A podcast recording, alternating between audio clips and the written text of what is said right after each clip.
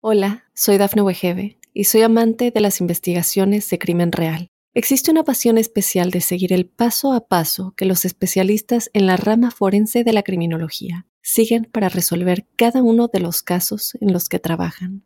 Si tú, como yo, eres una de las personas que encuentran fascinante escuchar este tipo de investigaciones, te invito a escuchar el podcast Trazos Criminales con la experta en perfilación criminal, Laura Quiñones Orquiza en tu plataforma de audio favorita. Hola, ¿qué tal amigos? Muy buenos días. Hoy es jueves 15 de febrero, esto es Tu Mundo Hoy y estas son las informaciones más importantes del momento. Un muerto y 22 heridos tras un tiroteo en Kansas City durante la celebración por la victoria de los Chiefs. Migrante venezolano acusado de robo en tienda de Macy's tras ser liberado por agresión a policías. El Servicio de Inmigración y Control de Aduanas considera realizar liberaciones masivas de inmigrantes tras el fracaso de proyecto de ley en el Senado. Mexicano murió baleado por error en el metro de Nueva York. América y Tigres pasan a los octavos de final en la CONCACAF.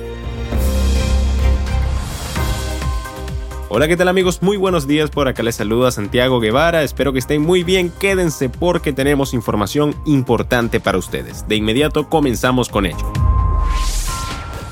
La alegría del triunfo de los Chiefs en el Super Bowl se vio truncada este miércoles por un tiroteo que dejó un saldo de al menos una persona muerta y más de 20 heridos, incluyendo a varios niños. Tres sospechosos se encuentran bajo custodia policial mientras las autoridades investigan el motivo del ataque y el tipo de arma utilizada. Varias de las víctimas se encuentran en estado crítico tras ser trasladadas a tres hospitales de la ciudad. Se solicita además la colaboración de la ciudadanía con información sobre los hechos o los sospechosos. Este lamentable suceso ha conmocionado a la comunidad de Kansas City y ha generado un debate sobre la violencia armada en los Estados Unidos. En otras noticias, un joven migrante, Darwin Gómez Izquiel, quien ya había sido arrestado por una presunta participación en un brutal ataque contra dos policías de Nueva York, fue detenido nuevamente el día de ayer.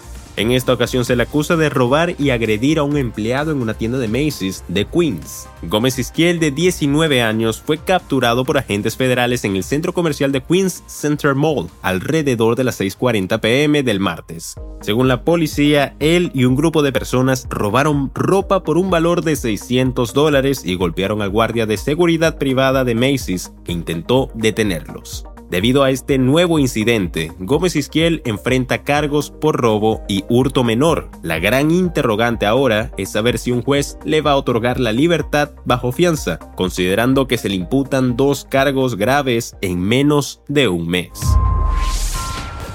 Por otro lado, el Servicio de Inmigración y Control de Aduanas se encuentra en la encrucijada de liberar a miles de migrantes bajo su custodia debido a la falta de recursos financieros. Esta situación surge como consecuencia del reciente rechazo a un proyecto de ley de seguridad fronteriza en el Senado, el cual habría otorgado al Servicio de Inmigración y Control de Aduanas 6 mil millones de dólares adicionales para fortalecer sus operaciones. La falta de fondos obliga a la agencia a reducir su capacidad de retención de 38.000 a 22.000 camas. Esta decisión, sin lugar a dudas, va a generar controversia, especialmente entre los sectores que critican la gestión de la frontera por parte del gobierno de Biden. La liberación de miles de inmigrantes podría tener un impacto significativo en la seguridad pública y en el sistema judicial aún no se ha confirmado la implementación de esta medida, ya que se encuentra en fase de análisis. En caso de aprobarse, aún no se han definido los criterios para la selección de los inmigrantes que serían liberados. Y hablando de inmigrantes, un inmigrante mexicano de 35 años, Obed Beltrán Sánchez, murió baleado por error en una estación de metro de Nueva York en el Bronx. La tragedia ocurrió durante una riña entre pandilleros que dejó seis heridos más. Beltrán Sánchez, originario de Puebla, recibió un impacto de bala en el pecho y falleció en el hospital Saint Barnabas. Al parecer era una persona sin hogar que no tenía relación con el enfrentamiento. La policía busca tres sospechosos que según las investigaciones buscaban venganza por un tiroteo anterior. El alcalde Eric Adams se comprometió a resolver este crimen y a llevar a los responsables ante la justicia. El tiroteo comenzó en el tren de la línea 4 y se extendió a la plataforma de la estación Mount Eden. Las autoridades reportaron inicialmente que había víctimas mortales, pero posteriormente se aclaró que solo se produjo un deceso. La Secretaría de Relaciones Exteriores de México se encuentra en contacto con el Consulado de México en Nueva York para poder brindar apoyo y atención a la familia de la víctima. Damas y caballeros en deportes, habrá clásico en la CONCACAF. El América hizo una remontada épica para un global de 3 por 2, venciendo al Real Estelí. Con las anotaciones de Jonathan Javier Rodríguez al 18 y Alejandro Sendejas al 54, las Águilas consiguieron la hazaña para continuar en el torneo, donde enfrentarán a las Chivas en los octavos de final. En el otro partido disputado el día de ayer, los Tigres golearon 3 por 0 a los Vancouver Whitecaps. Los goles llegaron en la segunda mitad, Luis Quiñones al 51 y en los últimos minutos Jonathan Herrera al 85 y Juan Pablo Vigón en el tiempo agregado logran el paso del equipo felino a la siguiente ronda.